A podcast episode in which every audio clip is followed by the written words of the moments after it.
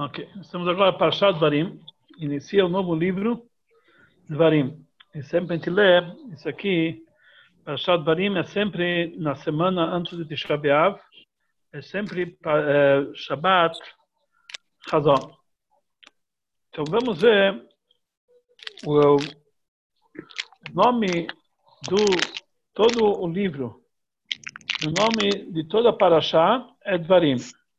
Por quê? Porque por causa do primeiro passo da Parashá. Então temos que dizer que nesse primeiro passo tem realmente uma lição para todos os assuntos do, do livro de Barim, e também da Parashá, e também da época que nós nos encontramos. Então, o primeiro passo fala para nós o seguinte: Ele Advarim, essas são as palavras que Moshe falou para todo o povo de Israel, Bamidbar, no deserto, Ba'aravá, Aravá significa nas margens, nas margens do Jordão, Mol Suf, perante o mar Suf, Ben Paran vem Tofel, entre as cidades de Paran, Tofel e Lavan, e Hatzerot, e Dizahav.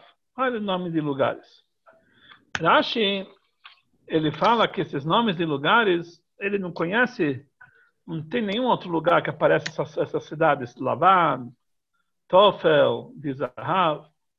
Então, Rashi ele falou que, na verdade, aqui, nesses, nesse versículo, Moshe Rabbeinu começa o seu discurso dele de dizer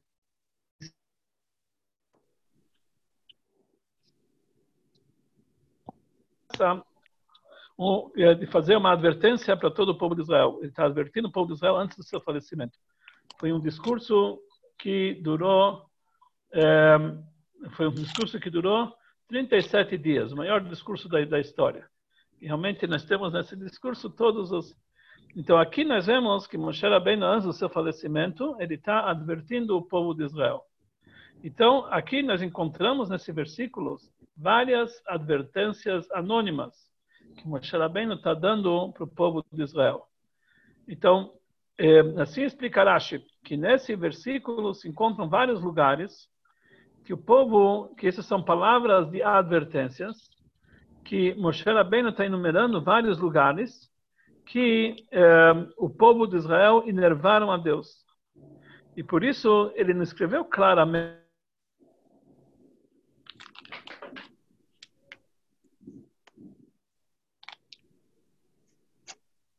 indicações, ele não está escrevendo exatamente quais são os lugares. Tudo isso aqui, ele está omitindo exatamente as situações em um povo de Israel. Só está dando assim indicações indiretas, e cada um entende exatamente o que, que é essas advertências.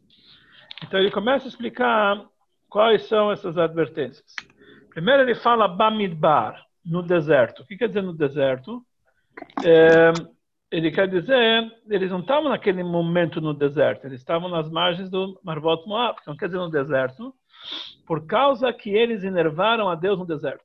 Está escrito, Mitei, Nutei, quem dera que nós tivéssemos morrido perante, é, é, lá, lá no Egito e não ter que sair nesse deserto para morrer no deserto. Então, essa é a primeira explicação da palavra Bamidbar, no deserto, as advertências que, sobre, as, sobre as reclamações do povo de Israel no deserto. Depois ele fala Ba'aravá. Ba'aravá significa nas margens. O que quer dizer nas margens? Então, Rashi explica por causa das margens, que eles pecaram Be'arvot Moab, quando eles estavam nas margens de Moab, eles fizeram pecado com Baal Peor, com as filhas, com, a, com, com as filhas de Moab, pegaram mulheres, eh, mulheres eh, não judias. Então isso foi a advertência Ba'aravá. Depois ele fala Mol Suf, perante o Suf. O que quer dizer perante o Suf? Eles estão distante do, do Yam Suf. Ele está falando as advertências que Moshe Rabbeinu deu porque o povo de Israel reclamaram para Deus quando estavam próximos do Mar Sul. Eles falaram, será que não tem, será que não tem é, túmulos no Egito para pegar a gente para matar aqui a gente no Yamsuf? Quando estavam antes de passar no Yamsuf, eles reclamaram sobre Yamsuf. Então isso quer dizer Yamsuf. E o que quer dizer Paran? Ele falou Paran, Ben Tofel e Lavan, entre Tofel e Lavan. Então ele falou que nós procuramos, que Rabi Yohanan falou que nós procuramos em todos os psukim, nós não encontramos um lugar que se chama Tofel e Lavan. O que, que ele chama aqui Tofel e Lavan? Então, ele advertiu eles pelo Tofel, bem na palavra que eles é, reclamaram. É, na verdade, é, eles estavam eles estavam reclamando sobre o man, falando mal sobre o man. Alaman. E, e, e, por que é chamado Lavan? Branco, porque o man ele era branco. Então quer dizer bem Tofel Lavan.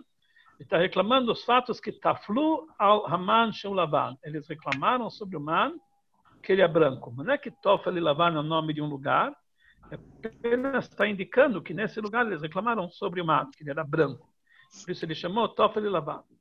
Depois ele fala é, Paran, que a gente aprende a palavra Paran, que eles fizeram no deserto do Paran, através dos espiões, que foi, a, foi isso que eles mandaram os espiões no deserto de Paran. E depois está escrito Vachatzerot, Hatzerot é numa cidade, que aconteceu em Hatzerot, a discussão de Korach. Machloket shel Korach, a discussão de Korach. Ele está advertindo sobre eles a discussão de Korach. Depois ele fala Bedi Zahav. Di Zahav é o nome da cidade, porque não é o nome de uma cidade, Di Zahav. Di Zahav são as palavras Dai Zahav, muito ouro, muito ouro. Ou seja, ele está advertindo eles sobre o pecado do Egel, que eles fizeram por causa que eles tinham muito ouro. Como está escrito, ele traz aqui um versículo, um versículo que está escrito, é, um versículo que está escrito lá no Nevim, no Rocheia, lá no final dos Nevim, eu dei para eles muito, pra, muita prata, eu dei para eles muito ouro. O que, que eles fizeram com esse ouro? Usaram para o Baal, que era um tipo de idolatria. Ou seja, ele está reclamando, bem. Deus deu para vocês uma riqueza em ouro, o que vocês fizeram com isso? Fizeram o bezerro de ouro. Isso quer dizer, de Zahav. Por muito ouro, em vez de se usar esse ouro para o serviço divino, eles usaram isso aqui para uh, fazer o Egel Zahav. Então, essas são, essas são as advertências ocultas que nós encontramos no primeiro versículo de Parshat Barim. Então, quando ele fala, agora o Rebbe ele vai explicar um pouquinho mais sobre esse último, eh, sobre esse último local, Dizahav. A palavra Dizahav, Dizahav explica Rashi, ele advertiu sobre eles que eles fizeram o pecado do bezerro de ouro, porque eles tinham muito ouro. E sobre isso ele traz o versículo de Rocheia, que é um versículo que está escrito lá no final do Tanakh. Ele fala, eu dei para eles muita prata, Bezahav, eu dei para eles ouro. O que, que eles fizeram com isso? A Sulabal, eles fizeram para o Baal, que é um tipo de Avodazará, mesma coisa. Deus deu para vocês muito dinheiro no deserto. O que vocês fizeram com esse prata? Deus deu para vocês muito ouro depois da, da, dos espojos dos egípcios. O que vocês fizeram com esse ouro? Fizeram disso um egel, fizeram disso a, a, a, adoração do bezerro de ouro. Então aqui nós vemos aqui que é uma advertência para o povo de Israel por causa que eles fizeram bezerro de ouro, ele usa a linguagem de Zahav para dizer que por causa de muito ouro, muita prata, desculpe, muito ouro que Deus deu para vocês, eles fizeram isso aqui, o bezerro de ouro. Então aqui nós vemos aqui nessa explicação que Rashi ele volta a dizer Rochichan, ele advertiu eles sobre o bezerro de ouro. Por que ele precisa voltar novamente e dizer, ele advertiu eles? Já falou toda anteriormente que tudo isso aqui são advertências. Por que, que ele está dizendo novamente? Ele advertiu sobre eles, sobre o bezerro de ouro. Então, a gente entende que, na verdade, que o trecho, a palavra de Zahav, não está inclusa nas outras advertências anteriores. Quer dizer, porque outros lugares é, parece que sim, são nome de lugares, só que ele está advertindo por fatos que aconteceram em outros lugares. Mas Dizahab é diferente. É, se, é, até agora nós não sabíamos que Dizahab é uma advertência, que não, na, verdade é, nós não sabemos que Dizahab não, não, é um, não faz parte de um lugar. Então, por isso, Rashi fala que não, Dizahab também faz parte das advertências, não somente esses lugares que ele falou, mas Dizahab também faz parte da advertência, mesmo que ele não está explicando o lugar dele, que não faz parte dos lugares anteriores, porque está falando, porque qual é a advertência? Que vocês fizeram Hegel,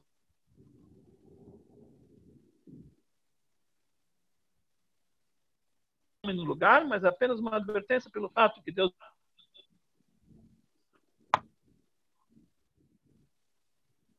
Zahav já faz parte da advertência, não é um nome, não é igual às advertências anteriores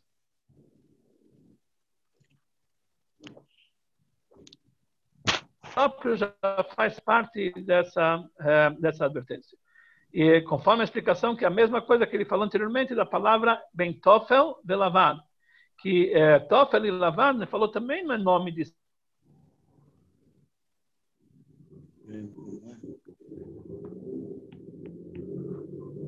Então, Lavan branco, para dizer que eles reclamaram, ele advertiu eles sobre o fato da reclamação deles que eles fizeram sobre o man, que ele era branco.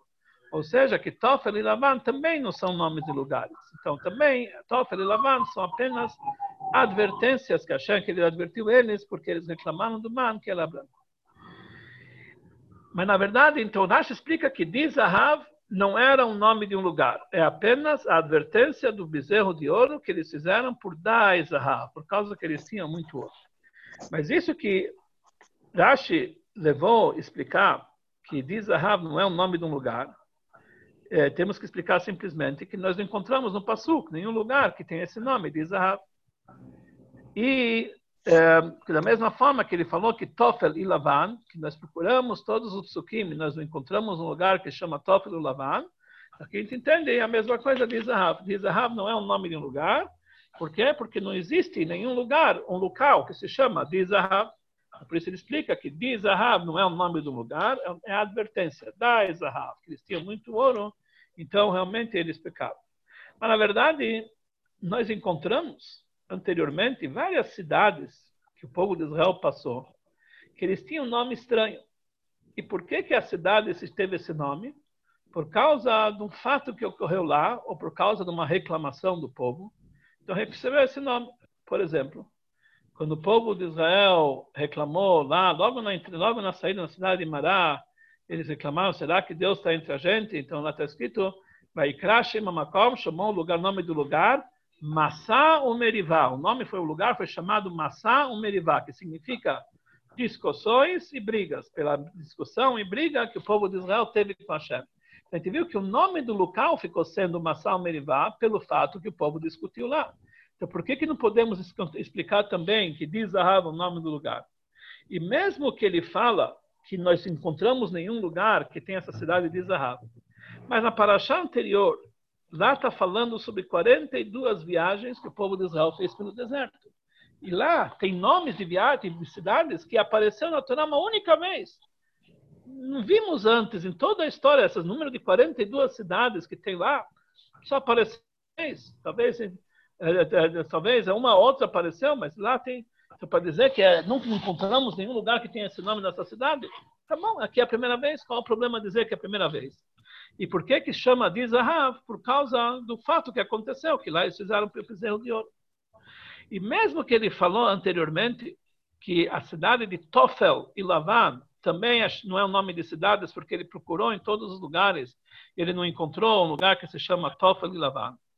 Porque esses nomes, Tofel e Lavan, não demonstram a advertência de Deus sobre o povo de Israel, ou a reclamação de Deus sobre o povo de Israel. O que quer dizer Lavan? Lavan quer dizer branco. Isso quer dizer o man que é branco. Toffel reclamaram. Reclamaram do man que é branco. Aqui não aparece nessas palavras Toffel e Lavan uma coisa claramente que está falando uma reclamação sobre o man. Branco pode ser muitas coisas brancas. E quem diz que é o man? O Rashi explica que essa advertência de Moshe sobre o man tá, tá, tá aqui está numa forma é, metafórica, mas de qualquer jeito não podemos dizer que ele colocou o nome da cidade Tofel e Lavan, porque quando alguém ia ver uma cidade Tofel e Lavan, não ia saber que isso está se tratando da reclamação do povo de Israel pelo mar, porque não eles não iam pescar. Mas quando se tivesse escrito Dizahav, dá para entender que está se tratando de alguma coisa que eles fizeram por muito ouro. Então, por isso, por que a gente não diz que realmente a cidade se chamava Dizahav? E isso é para lembrar o pecado do bezerro de ouro que foi feito lá. Por que ele acha tem certeza que aqui não é o nome de uma cidade? Também não dá para entender essa explicação de Irache. Nós já encontramos anteriormente. Quando o povo de Israel fez o bezerro de ouro lá atrás, na porção de Pashat Kitissá, está escrito que Deus falou para Moshe: desça do Monte Sinai, vai lá, e, e, e, a, e, você agora vou acabar com todo o povo que eles fizeram um bezerro de ouro, etc, etc. Xerabeno desceu, quebrou as tábuas, etc. Depois ele subiu para o Monte Sinai. Ele começou a rezar para Hashem. O que, que ele falou? Ana, por favor, Hashem, Chata ha'am gdola. O povo de Israel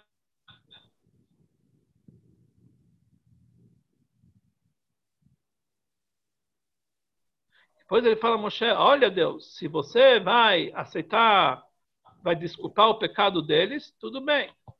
Vem Ain, caso contrário, se você não vai desculpar o pecado deles, me acague do livro que você escreveu. Explica Rashi. O que, que, que, realmente está falando aqui? Moshe Rabbeinu está falando, olha, o povo de Israel pecou um grande pecado. Então acabe com eles. Por que ele está pedindo Moshe Rabbeinu para perdoar eles? Olha, o, pecou, o povo pecou um grande pecado. Então agora, então você tem que desculpar eles. Por que, que tem que desculpar eles? Fizeram um grande pecado. Não desculpa. Então Rashi explica lá o seguinte, que Moshe Rabbeinu está falando, a culpa não é deles. Isso que eles fizeram, um grande pecado, a culpa não é deles. A culpa é sua, ele falou para Hashem. Quem mandou dar para eles tanto ouro? Não precisava dar para eles tanto ouro. Então Moshe Rabbeinu está falando, olha, o pecado grande que eles fizeram não é culpa deles. Isso Deus deu para eles esse muito ouro. Então, por isso, é, é, então, é, é, aqui, então, realmente nós vemos que, que, que, Deus tem que desculpar eles, que não é culpa deles. Então, aqui nós vemos a grandeza do, a grandeza do pecado, por um lado. É, então, aqui nós vemos que realmente ele já tinha dito isso aqui antes para o povo de Israel. Então, Rashi, por que, que ele Rashi precisa dizer, olha, lá no Rocheia tem um passo que fala que ele, Deus deu para ele muito ouro, por isso eles fizeram para Avodazará. Mas isso já está escrito antes, no tratado, na, na Parashá Kitissá. Por que, que Rashi não traz esse Rashi lá de trás? Por que, que é, é esse passo lá de trás? Ele vai trazer um, um passo lá, de, lá, de, lá adiante. A explicação é a seguinte. Lá no Parashá Kitissá, então aqui nós temos o fato que eles fizeram um bezerro de ouro, por causa que eles tinham muito ouro. Dá para explicar isso aqui de duas formas: uma forma positiva e uma forma negativa. Uma forma positiva, que nós falamos lá em Pashat Kitissá, que na verdade eles não são culpados. O culpado é Deus, que deu para eles muito ouro. O que, que se faz? Uma criança, se dá muito dinheiro, ele vai fazer coisa errada. então, por um lado, o fato de eles fizeram um bezerro de ouro e por isso eles pecaram, porque eles tinham muito ouro, por um lado, isso facilita para o povo de Israel. Eles não eram culpados, afinal, Deus deu para ele muito ouro. Imagina se dá um carro, uma criança, lógico que ele vai bater o carro, não sabe dirigir. Uma coisa, dá, dá, dá, dá muito ouro para esse povo, acabou de sair do Egito, eles vão fazer a Vodazara. Então, essa é uma explicação. Por outro lado, podemos explicar que isso que Deus deu para ele muito ouro é algo negativo. Imagina, Deus fez para vocês tanta coisa boa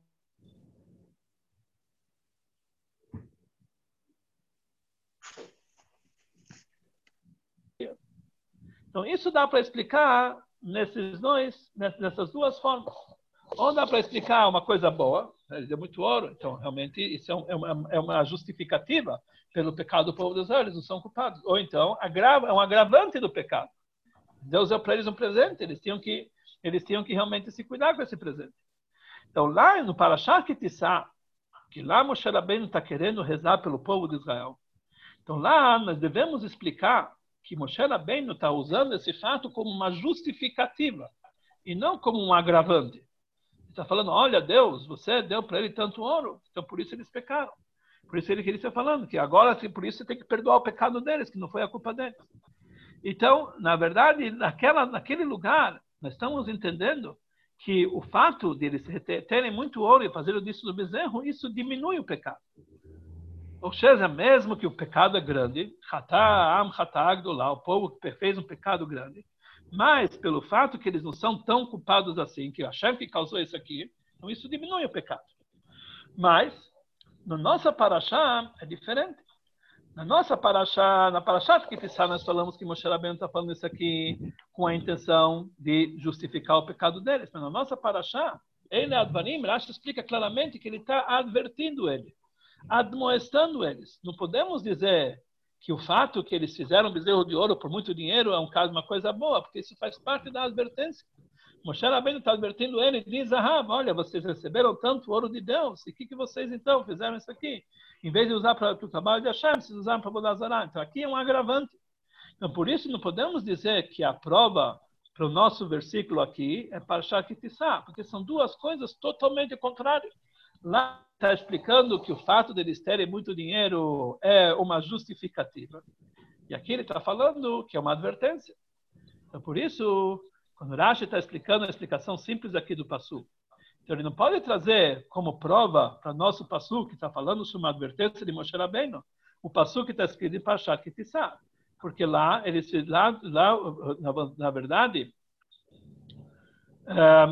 com isso ele ia diminuir a advertência, que ele quer advertir o povo de Israel. Então, por isso ele trouxe o versículo de Rocheia, lá adiante. Lá está escrito que Deus está falando, olha, eu fiz essa bondade com eles. Eu dei para eles tanta prata, dei para eles tanto ouro. E o que, que eles fizeram com isso? A eles fizeram para idolatria. Então, por isso, Rashi traz o versículo lá de Rocheia, que fala da advertência divina, pelo fato que eles fizeram o dinheiro e a prata, o ouro, para o serviço de idolatria e não para o serviço de Deus. Ele não trouxe o, versículo de Pachar Kitissá, que fala de uma justificativa pelo pecado deles. Então, aqui nós vamos entender que não podemos dizer que Dizahav é o nome do lugar. Que ele, que, que ele escreveu isso aqui para lembrar que eles fizeram o bezerro de ouro naquele lugar, porque tinha muito ouro. Porque conforme nós vimos antes, a explicação simples de Dizahav, que eles tinham muito ouro e por isso eles fizeram o bezerro de ouro, é uma pode ser explicado de duas formas. Pode ser uma coisa positiva, que realmente não era culpa deles, foi uma culpa divina que ele deu para eles. Pode ser explicado uma coisa negativa. Então, é um detalhe somente. O fato que ele, que ele diz a Rafa, que eles tinham muito ouro, é um detalhe do pecado do bezerro do ouro. Não é, uma, não é uma coisa, pode ser que isso aqui até diminui o pecado deles. Então não podemos dizer que é um lugar para advertência do povo chamou de Zahav para advertir eles pelo bezerro de ouro, porque pode ser que esse Zahav era, verdade, não é uma advertência, é o contrário da, da, da, é o contrário da advertência. Então é difícil dizer que o nome do lugar, que lembra para nós o bezerro de ouro, usa uma frase que pode ser entendida como uma justificativa e não como um agravante. Então, por isso, Rashi tem que dizer, Zahav não era o nome de um lugar, porque ele não demonstra o pecado do bezerro de ouro.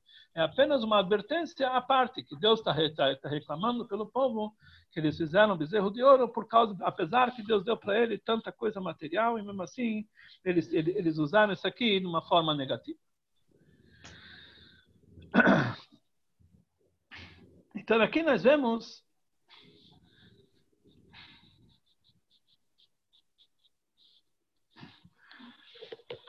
na verdade, Aqui o Rebbe ele faz mais uma pergunta. Agora, Rebbe, nós estamos falando aqui que Moshe Rabbeinu advertiu o povo de Israel pelo bezerro de ouro, certo? E usou a frase de Zahav, dei para vocês muito ouro e por isso vocês fizeram um bezerro de ouro. Isso parece, então, uma coisa negativa, um agravante. Mas já que tipo, falou, como nós falamos antes, nós podemos explicar isso aqui como uma justificativa, mesmo que não é essa a intenção do lugar. Por que que realmente Moshe Rabbeinu, por que, que a Torá traz um exemplo de uma coisa que pode ser entendida de uma forma para facilitar para o povo e não para agravar para o povo de Israel? Por que, que não dá, não coloca a indicação sobre o bezerro de ouro em algo mais forte? Um pecado tão grave devia ser uma advertência mais forte e mais, e mais repreensiva.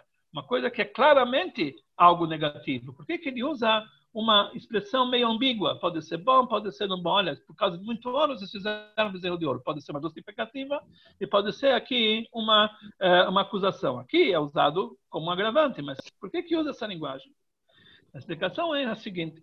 Na verdade, Rashi explica logo no começo que Moshe Rabbeinu, quando estava se despedindo do povo de Israel, ele se despediu deles e deu várias administrações, várias advertências, e tudo está de uma forma oculta.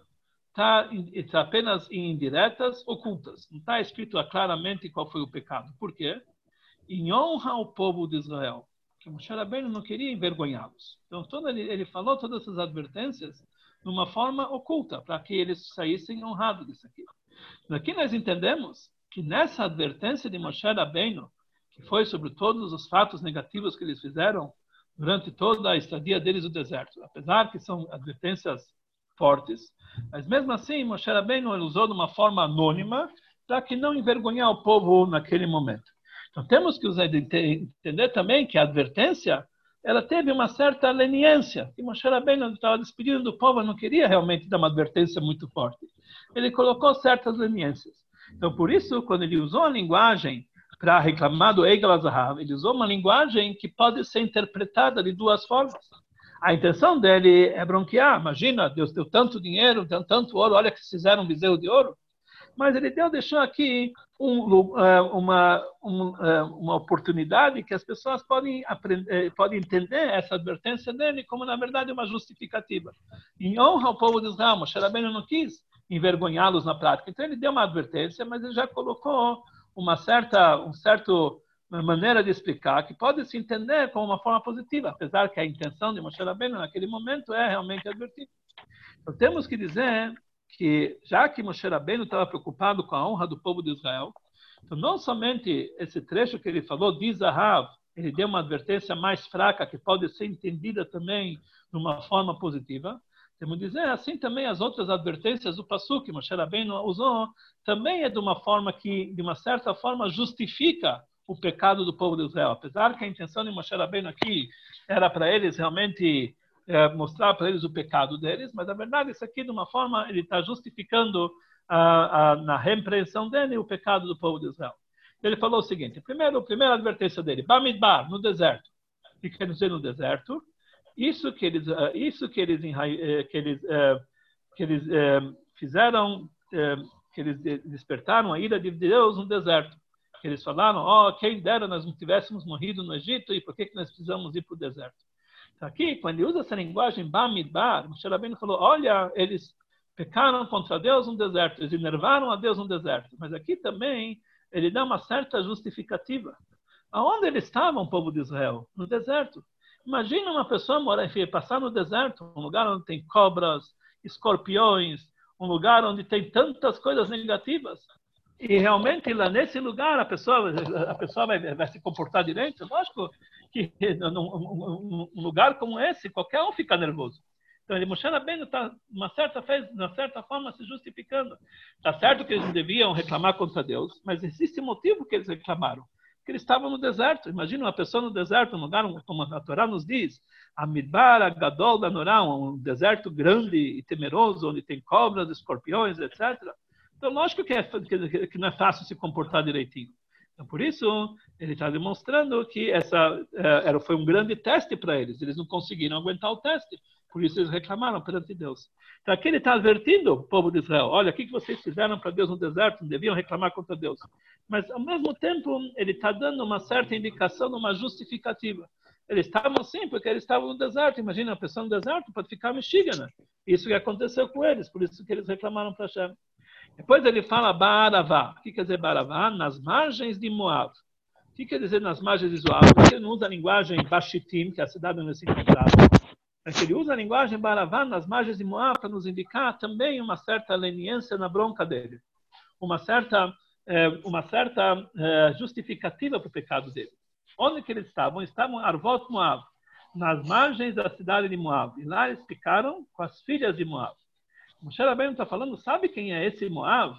Moav eram descendentes da, da, da, filha de Lot. E por que, que ela chamou o nome da filha do filho dela de Moav? Para mostrar claramente Meav, que ele realmente ela, ela teve esse filho com o próprio pai. Moav quer dizer Meav, que é o filho que a filha de Lot teve com o próprio pai. Então ela era descarada. Ela não somente que pegou o pai, teve relações com o pai, teve um filho, ele ainda fez questão de mostrar para todo mundo, olha, Moab, colocou o nome do filho dela. Então, Rashi explica lá naquele lugar, saiba que por causa disso, da, da, da, da falta de recato da filha de Lot, a tribo, o povo de Moab, no futuro, sofreu com isso. E quando o povo de Israel passou nas, nas terras de Moab, Deus falou que vocês podem amedrontá-lo. Na verdade, o filho da, o filho da outra filha de Lot se chamava Amon. Então Deus falou que não pode nem amedrontá-lo, não pode guerrear com eles nem amedrontá-lo. Mas os filhos de Moab pode sim amedrontá-lo. Por quê? Porque a mãe não foi discreta. Ela colocou o nome dela do filho de Moab. Quem tiver, por causa de um deslize no tzmiut, da, da, da, da tataravó, eles foram, sofreram no deserto. Mas o Rebbe falou, o Rebbe pergunta aqui, está escrito claramente, que um filho não pode morrer pelos pecados do pai. Não pode castigar os descendentes pela falha do, do, do pai. Então, por que, que os descendentes de Moab eles, eles sofreram por causa dessa falha que a mãe divulgou o nome dele Moab. A Rebbe fala que está isso que está escrito no passo o seguinte: quando Deus castiga os descendentes dos pecadores, somente se seguem o caminho dos, dos ancestrais dele. Isso que está escrito que Deus castiga a terceira e quarta geração pelo pecado das pessoas é somente se eles continuam andando no caminho dos seus ancestrais. Então ele merece um castigo por si só. E aí então se acrescenta o pecado dos seus ancestrais. Isso que Hashem castigou os descendentes de Moab é porque realmente eles seguiam o caminho da bisavó, que eles também não eram, eh, eles também não tinham tzniut, eles também não eram um povo discreto. Pelo contrário, era um povo leviano um povo que eles despertavam imoralidade, e eles que, e eles que causaram o povo de Israel pecar com as filhas de Moab. Então, por isso, ele está falando, olha, eles fizeram um pecado grande, o povo de Israel. Eles fizeram um pecado com as filhas de Moab, mas saibam que não é culpa deles. Eles foram incitados por Moab. Eles, então, são pessoas que realmente não são pessoas discretas. São pessoas que Deus, a Torá já faz, são pessoas imorais. Eles tiveram que passar por lá. Deus fez eles passarem por lá, então era difícil que eles iam pecar. Aqui nós vemos que nessa advertência de, de, de, de Moshe Rabbeinu, ele fala Baravá, que está advertindo aqueles que realmente pecaram com as filhas de Moab, junto ele já está dando uma, é, uma, uma, uma leniência para essa bronca, está dando uma justificativa, afinal não é culpa deles. Eles passaram perante o povo de Moab, que era um povo indiscreto, que era um povo imoral. Aqui nós vemos que realmente isso aqui já se encontra aqui uma certa leniência na, na, na advertência deles. Depois ele fala Mol Suf, que eles pecaram na, na frente do mar do, do, do Yam Suf, eles, eles estavam no momento de passar o Yam Suf, então eles reclamaram para Deus, será que não tem túmulos em Mitzrayim que trouxe a gente para morrer aqui no deserto? Explica o Rebbe que aqui também se encontra uma leniência. Imagina, eles tinham, eles estavam acabaram de sair do Egito, foram escravizados 210 anos, estavam fugindo dos egípcios. De repente, eles se encontram no Mar Suf, que é um mar que não dá para passar. E eles olham para trás, estão os egípcios perseguindo ele. Imagina, eles estão encurralados entre o mar e entre os egípcios. Está certo que eles têm que ter fé em Deus, etc., mas o teste é muito grande. Como que uma pessoa normal, não vai conseguir pecar e reclamar contra Deus? E que nós estamos falando aqui? Nós vamos morrer. Então, isso para Rashi, Molsuv, que da palavra do Molsuv, nós entendemos, apesar que foi uma, apesar que foi uma advertência de Moshe Rabbeinu, mas mesmo assim, ele está dando aqui uma certa leniência nessa advertência. Está certo, tem que reclamar, mas saber que, na verdade, eles não são tão culpados assim. Depois, qual é o próximo trecho? Ben Paran, que ele falou que fizeram para eles os Meraglim. O pecado dos Meraglim. O pecado dos Meraglim, na verdade, quem que foi? O que, que aconteceu lá? O povo de Israel não queria entrar, queria entrar na terra de Israel. Mas foram os Meraglim, que eram pessoas de alto nível, dez pessoas que eram líderes de tribo, eles convenceram a todo mundo que que a entrada de Israel é impossível. Então não era culpa deles, Meraglim, eles foram incitados pelos Meraglim. Então Moshe bem nessa bronca dele, vocês foram atrás do Meraglim, ao mesmo tempo está dando uma justificativa. Afinal de contas, eles não eram, não tinham condição de se livrar de uma influência tão grande de líderes de tribo, então realmente não foi culpa deles. Depois que ele fala, Belaban, que, que, que a próxima reclamação de Moshe Rabbeinu, próxima advertência, Bentofel Belaban, que eles reclamaram sobre o man, que é branco. O que, que Rashi precisa trazer é justamente essa reclamação que o mano é branco. Podia dizer que o mano é, que o é, é, é, que o é redondo, ou que o mano é leve. Por que, que usa a linguagem mal, que o mano é branco? A explicação que nós já vimos anteriormente que quer dizer branco. Branco é uma cor simples, que ela não tem nenhum, é, que ela não tem nenhuma tonalidade. Isso simboliza a simplicidade, é leve, é uma, significa algo leve, algo que não está materializado. Não dá para para mexer com as mãos, quando nós encontramos que o Kohen Gadol, no dia de Yom Kippur, quando ele estava no Kodesh HaKodashim, ele ia com roupas brancas, demonstrando que não tem pecados, que não está ligado com o mundo material. Branco simboliza algo que está totalmente acima do mundo material. Então, é isso que eles reclamaram, que o man é branco. Isso ele está dizendo que eles estão reclamando com razão. Como dá para se satisfazer com uma comida como essa, que não tem consistência, é branco, quer dizer, não tem gosto, não tem cor, não tem nada, o gosto que eles querem bater, mas algo que a pessoa quer, quando, então é lógico que eles vão reclamar. Então está errado reclamar, mas, mas eles não são anjos, então realmente Moshe Rabbeinu está justificando pela reclamação dele. É a mesma coisa quando ele fala da discussão de Korach e Hatzerot. Na verdade, o povo de Israel foi atrás de Korach, mas Korach, ele foi o. Moshe Rabbeinu falou para Deus, Aish echad yachtah, uma pessoa só pecou e Deus vai ficar nervoso com todo mundo, e Deus concordou com ele. que não foi todo o povo que pecou. E Cora foi o único que pecou com Datan e Abiram. E eles incitaram o povo de Israel inteiro. Então também não foi a culpa do povo de Israel Cora. Aqui nós vemos que todas essas advertências que Moshe, que Moshe Rabbeinu, no primeiro passo, interessante como o Rebbe olha sempre o lado positivo de cada judeu. Por pior que ele é pecador, o Rebbe sempre consegue encontrar o lado positivo de cada judeu. A gente vê que realmente todas as advertências que nós encontramos aqui, nesse primeiro passo, nós encontramos, na verdade, tudo isso aqui foi advertências ocultas, feitas de uma forma tal que Moshe Rabbeinu, que Moshe Rabbeinu tentou não somente ocultar a, a, o fato que aconteceu, mas ocultar, ocultar também a culpa do povo judeu por isso. Normalmente nós lemos Pashat Barim no Shabat antes de Tisha B'Av. Isso que nós começamos antes. Isso então nós entendemos que isso está ligado com Tisha B'Av. Todo, essa, todo esse ensinamento de, de, de, de Barim. Nós estamos na época de Ben Ametzarim, nos dias de luto pela destruição do Beit HaMikdash. É um momento que Deus está advertindo o povo de Israel, nos colocando no exílio, nos colocando no sofrimento. Tudo isso aqui faz parte de uma grande advertência de Deus pelo povo de Israel, todo esse sofrimento. E nós falamos, por causa disso que nós pecamos, nós estamos no exílio. Então, uma grande advertência, tudo isso está acontecendo, chega de Shabiavos, na Integ, nove dias, etc. Então, nós temos que. Então, nessa advertência que Deus está dando para nós, ele escreve para Shadbarim, para mostrar que toda essa advertência, Deus está tomando o máximo de cuidado em honrar o povo de Israel. Que o objetivo dessa advertência não é descer no exílio e sofrer Hassu Shalom. É apenas para engrandecer a honra do povo de Israel. Quer dizer, toda essa, todo, esse, todo esse exílio vai levar uma grandeza, um engrandecimento na honra do povo de Israel. Aqui nós vemos que esse próprio exílio, dá para entender no próprio exílio a grandeza do povo de Israel. O que quer dizer a grandeza do povo de Israel? Quer dizer que todas as coisas negativas que acontecem no exílio, na verdade, nós temos que encontrar, e podemos encontrar com um pouquinho de meditação, o lado positivo que existe dentro de cada um. Então, isso, isso nós encontramos, vai chegar semana que vem, no dia de Tisha nós vamos ler Migilat Eichá. Lá, Miglat Eichá começa com a seguinte frase: Eichá Yashva Badad. Aida Batiam. Como pode ser que aquela cidade, que é Jerusalém, Rabatiam, cheio de um povo enorme, Yashva Badad, está sentada desolada, sozinha, sem ninguém. Assim nós falamos, Eichá Yashva Badad. Então, realmente, começa a leitura com algo muito negativo. Mas, na verdade, está escrito que na época de Mashiach, quando Deus dá as bênçãos sobre ela, sobre sobre a recompensa do povo de Israel. Então ele fala, Am levadad ishkon. Assim nós vimos na, na, nas bênçãos de Bilam para o povo de Israel, que o povo de Israel, Am levadad ishkon, um povo que ele vai ficar sozinho, separado de todos. O bagoim lo ele não vai ser contado com os outros povos. A palavra badad pode simbolizar algo negativo, a desolação de Jerusalém, pode ser algo positivo, que o povo de Israel está enaltecido, separado e sozinho acima de todos os povos. Como nós falamos também, Hashem badad yelchenu.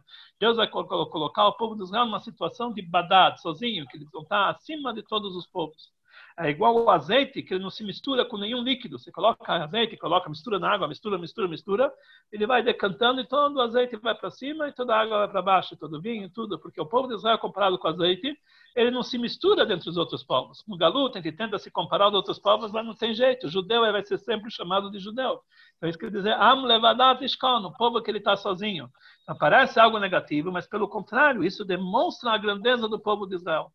Então, pelo lado que que o povo de Israel não se mistura com outros povos.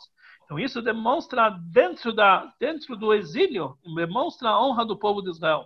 Então, isso vai fazer que Deus vai construir para nós o terceiro Beit HaMikdash.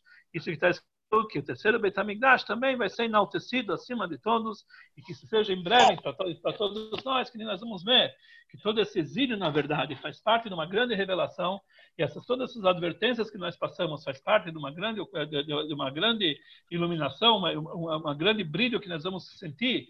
Na época de Mashiach, nós vamos falar, Hashem, que vamos agradecer a Hashem por tudo que nos fez sofrer, e dessa forma nós vamos conseguir enxergar que todo esse processo do Galut, que parece uma grande advertência, nada mais do que é uma grande revelação, que nós, isso é a honra do povo de Israel, que nós vamos conseguir encontrar. Só para terminar com uma historinha do Rablevit Said Berditcha, para explicar um pouquinho esse assunto, uma historinha famosa.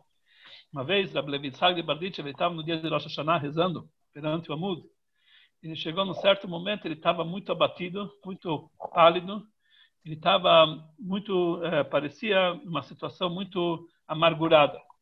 E ninguém sabia o que estava acontecendo, mas sabiam que as coisas não estão indo muito bem. De repente, ele chegou num trecho que fala que Deus adquire seus escravos no julgamento. Naquele momento, ele falou com toda alegria, que Deus adquire seus escravos no dia do julgamento. E a partir de então, ele abriu um sorriso e a reza inteira foi com alegria. Tá bom? Depois que terminou as rezas, chegaram para a Blevitsa para ele explicar o que aconteceu. No meio até um certo momento ele estava chateado e depois de repente ele, ele falou de Koné, Avadav, Vadin, adquire os escravos na justiça, o que aconteceu? Então era Blevitsa que ele contou que no meio das rezas ele viu que o anjo mau, Samechmem, o Satan, ele estava carregando um grande saco. Que nesse saco tinha todos os pecados do povo de Israel daquele ano. Ele ia usar esse saco para atacar todo o povo de Israel, para trazer e para causar uma grande acusação, uma promotoria dentro contra o povo de Israel. Então, por isso, o Rablevitz, ele começou a rezar, ele estava muito chateado com tudo, ele ficou pálido, ele ficou desesperado, o que, que vai acontecer? Blevitsa que fala, fala que no meio da reza ele chegou até perto do Satã, ele roubou dele o saco, roubou. Ele começou a ver o que, que tinha lá dentro. Ele está vendo os pecados do povo judeu. Ele viu que tinha esse judeu que chegou tarde na reza. Ele começou a olhar o pecado, o cara chegou tarde na reza. Ele falou, mas coitado, ele não tinha que comer o dia seguinte, trabalhou até tarde, não conseguia dormir. Acordou tarde, isso é culpa dele. Então o pecado desapareceu. Aquele, quando, ele, quando ele justificou o pecado, o pecado desapareceu. Depois ele viu um outro pecado, fulano roubou de ciclano. Mas o cara morre de fome, né? o quê? Melhor morrer? Lógico que tem que roubar para sobreviver. Então o pecado desapareceu. E assim ele foi olhando cada pecado, pecado do povo de Israel que estava naquele saco. Ele não estava entendendo o motivo, ele sempre justificava os pecados, os pecados estavam desaparecendo. Aí até o Satã conseguiu alcançar ele pegou o saco de volta. Mas quando ele pegou o saco, o saco já estava vazio. A Blevitsky conseguiu, através das justificativas dele, acabar com todos os pecados. Então ele, mas a pegou então o Satã pegou a Blevitsky pelo braço, falou: Você me roubou, eu vou te levar para o tribunal. Levou ele para o tribunal celestial, levou ele para Deus. Então o Satã reclamando: Ele roubou todos os meus pecados, eu quero que ele me pague os pecados. A Blevitsky falou: Mas eu não tenho pecado para pagar para eles, eu não tenho o que eu vou fazer? Não tenho pecado para dar para eles. É, desapareceu. Então, lá o tribunal decidiu que quando a pessoa roubou e não tem como pagar, então tem que ser vendido como escravo. Então Deus falou, eu vou comprar a Levisagre como escravo. Então Deus adquiriu ele de escravo e dessa forma ele falou, que Deus compra os seus, os seus escravos no dia do julgamento. E com isso ele ficou contente e continuou a rezar. Nós vemos que Rav Levi ele encontrava em todos os pecados, ele conseguia dissolver os pecados. Igual que nós estamos, o Rebbe encontrou na nossa paraxá. Nenhum outro comentarista, até hoje, descobriu, dentro desse primeiro passo de Dvarim, que fala de todos os pecados do povo de Israel, uma justificativa para todos, que nem o Rebbe encontrou. Ele acabou, todos os pecados apareceram, então não tem mais pecados, então por que a gente não está no galuto? Então não temos que estar mais no galuto, temos que trazer Mashiach. Se deve terminar que através dessa forma de nós vamos encontrar uma justificativa e acabar com todos os pecados do povo de Israel, já acabamos, o Rebbe já fez esse trabalho, então com certeza nós vamos trazer Mashiach já não, agora imediatamente, isso vai ser transformar todos esses dias do Galut, dias de Geulah, que, que Mashiach possa chegar ainda hoje, dessa forma nós vamos entender que todo esse exílio, na verdade, não foi uma advertência foi a honra do povo de Israel, engrandecer a honra do povo de Israel, isso nós vamos ver na construção do terceiro Beit HaMikdash, que seja em breve, se Deus quiser, para todos nós. Amém. Escolha, Rabino. Olha,